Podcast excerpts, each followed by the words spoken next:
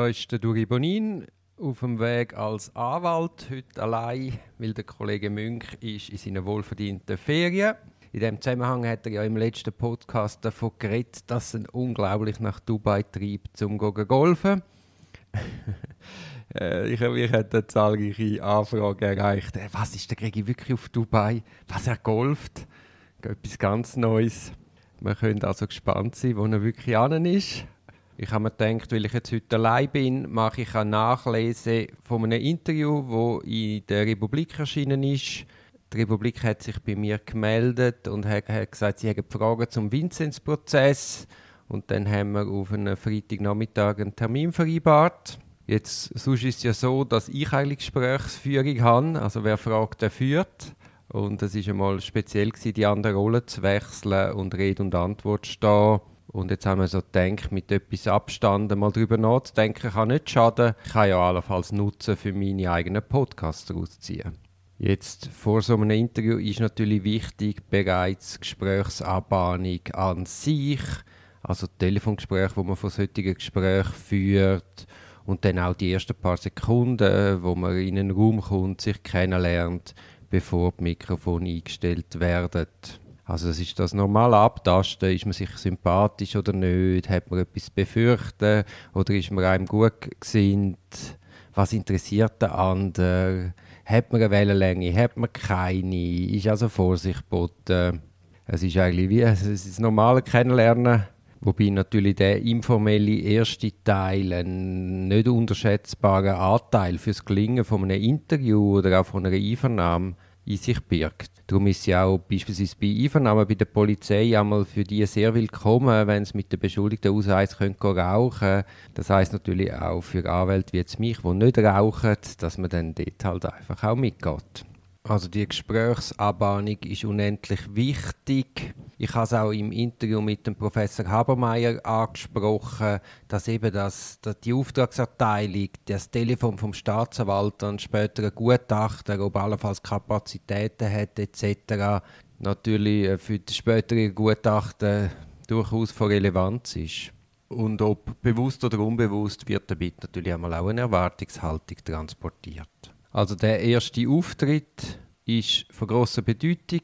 Es ist dann so gewesen, dass die Republik zu mir ins Büro ist und zwar in der Personen von der Frau Hürlimann und dem Herrn Albrecht. Ich habe also die Heimvorteil genossen und die Sympathien haben sofort gespielt, weil äh, Brigitte Hürlimann ist mit einer Freitagstasche, einer roten gekommen. Ich habe da auch eine rote und eine blaue und eine gelbe. Also da hat man gerade gemerkt, zumindest modische Accessoire ist man auf der gleichen Wellenlänge. Dann ist natürlich in einem Interview kommt der erste Frage besonderes Gewicht zu, und zwar im Gespräch an sich, dass das Fahrt aufnehmen kann, dass man da interessant einsteigt, aber dann auch im geschriebenen Text, wobei natürlich im geschriebenen Text nicht unbedingt die gleiche Ausgangsfrage als erste Frage muss drin sein. Dort beim geschriebenen Text geht es darum, das Interesse vom Leser zu wecken. Jetzt das Gespräch an sich, also das Interview an sich, da gibt es ich spiegele es jetzt immer wieder an der Einvernahme.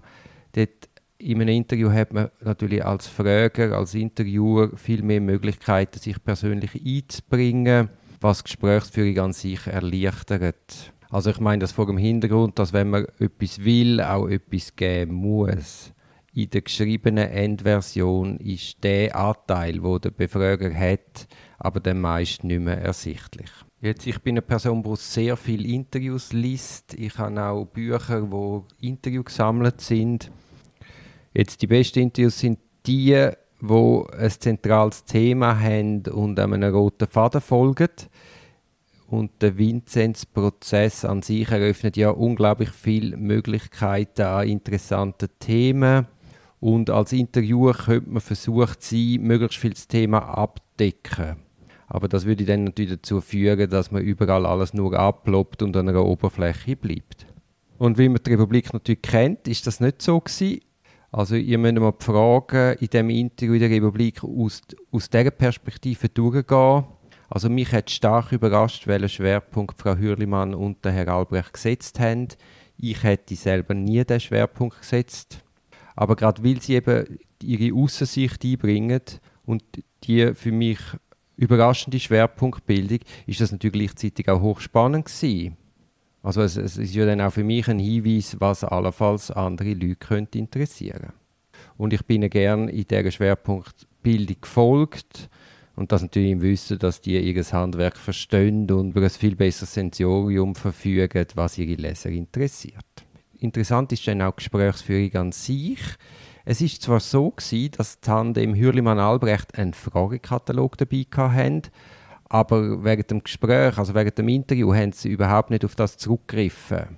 Ich vermute jetzt, oder eigentlich bin ich mir ziemlich sicher, dass genau wegen dieser guten Vorbereitung und ihrem klaren Plan, wo sie im Interview verfolgt haben, haben sie sich gar nicht müssen an den vorbereiteten Fragen orientieren, sondern haben einen wilden Weg mit mir können gehen also in dem sich von der Frage haben können lösen, ist es so wie ein Gespräch unter Freunden in einem Restaurant. Auch dort hangelt man sich ja von Interesse zu Interesse, was, was irgendwie gerade in der Luft liegt und klebt nicht an irgendeinem Manuskript. Das ist sicher ein Markenzeichen für guten Journalismus, für was natürlich die Republik steht. Ich versuche das natürlich in meinem Podcast auch so zu handhaben, weil in dem Moment, wo du Skript ist, merkt man das einfach sofort und zumindest nach meiner Ansicht sind eigentlich die spontanen Gespräche die besten. Wenn man so vorgeht, wie jetzt das die Republik bei mir gemacht hat, besteht Gefahr, dass das Gespräch zerfranst. Aber dann kommt natürlich auch wieder die gute Vorbereitung und die Erfahrung von der Interviewer ins Spiel. Also in dem Fall von mir haben die Journalistinnen das super gemacht, haben mich immer wieder in diese sie interessierende Bahnen zurückgeleitet. Jetzt in einem Interview ist zum einen natürlich wichtig, dass der Interviewer sich zurücknimmt. Gleichzeitig ist es aber natürlich auch wichtig, dass du als befragte Person die Interviewer spürst. Weil nur so ist es ja möglich, dass du dich auch kannst öffnen In einem Podcast merkt man das natürlich viel stärker als jetzt in einer verschriftlichten Version von einem Interview. Für mich speziell war, dass ich dafür einmal zwei Interviewerinnen gegenüber gesessen bin also ich habe mich nicht nur auf die Frau Hürlimann oder den Herr Albrecht einstellen, sondern auf beide. Und ich bin ganz sicher, hätte die Frau Hürlimann das Gespräch allein mit mir geführt, dann wäre das ganz anders verlaufen. Ebenso, wenn der Herr Albrecht allein gekommen wäre. Und gerade der Beitrag vom Herrn Albrecht ist sehr wichtig gewesen. Er ist jemand, der die Abläufe vor Gericht nicht so gut kennt wie Frau Hürlimann und ich. Und durch das hat er immer wieder Fragen gestellt. Also ist sich überhaupt nicht schade gewesen, die Fragen zu stellen, wo schlussendlich für das Verständnis vom Interview unglaublich förderlich sind. Also er hat die Sicht gebracht, was muss einem interessierenden Leser erklärt werden, wo keine juristische Ausbildung oder Erfahrung im Strafrecht mitbringt. Und die Nachfrage ist so oder anders der ganz zentrale Aspekt, wenn man wirklich verstehen will, weil Sprache ist bekanntlich keine exakte Wissenschaft und Wörter assoziieren bei jedem etwas anderes vom, vom Hintergrund von seinen Erfahrungen. Also in einem Gespräch ist darum das Missverständnis immer immanent, bevor man über Sachen selber interpretiert, ist, ist das Sensorium für, für diese Problematik und das Nachfragen zentral wenn ich jetzt schnell meine Position als befragte Person reflektiere, dann ist es ja nicht so gewesen, dass ich Auskunft über etwas gegeben habe, wo ich schon hundertmal dazu befragt worden wäre. Also es sind mir Fragen gestellt worden, wo ich so zum ersten Mal mit ihnen konfrontiert worden bin und erst die Fragen haben Anlass gegeben, um darüber nachzudenken. Also wenn man das Interview liest, tut man mir eigentlich beim Überlegen über die Schulter schauen ohne dass ich jetzt das Gesagte relativieren will. Aber es ist natürlich schon so, also äh, gescheiter werden ist nicht verboten, sondern sogar wünschenswert. Und entsprechend ist das Interview ein Anfang und nicht ein Ende. Wenn man dann im Nachgang vom Interview die Leserbriefe auf der Seite von der Republik anschaut, dann entdeckt man den einen oder anderen Leserbrief schreiben. Es sind erstaunlicherweise nur Männer, die da geschrieben haben, wo offensichtlich eine stark vorgefasste Meinung haben. Also die Meinung ist kurz zusammengefasst so, aus, wie ich sie lese, die Strafverteidiger sind des Teufels, die verfolgen den Fahrplan und selbst in so einem unverdächtigen Interview wie in der Republik. Also offensichtlich haben die die Stelle überlesen, beispielsweise, wo ich sage, ich bin ein neutraler Beobachter am Prozess mit dem Gregi Münch zusammen.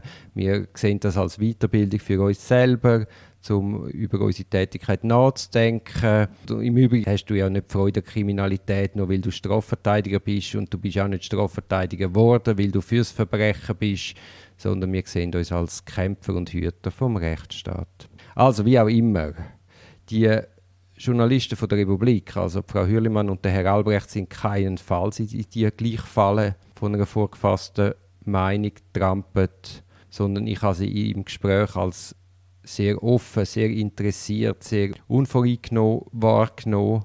Sie haben sich interessiert für meine Sichtweise. Sie haben also nicht einfach eine Stimme zu einer Meinung gesucht, wo sie schon hatten, wie man das oft mit Medienschaffenden erlebt, sondern sie haben wirklich den Diskurs gesucht und haben sich auch mit mir zusammen in Untiefen gewagt.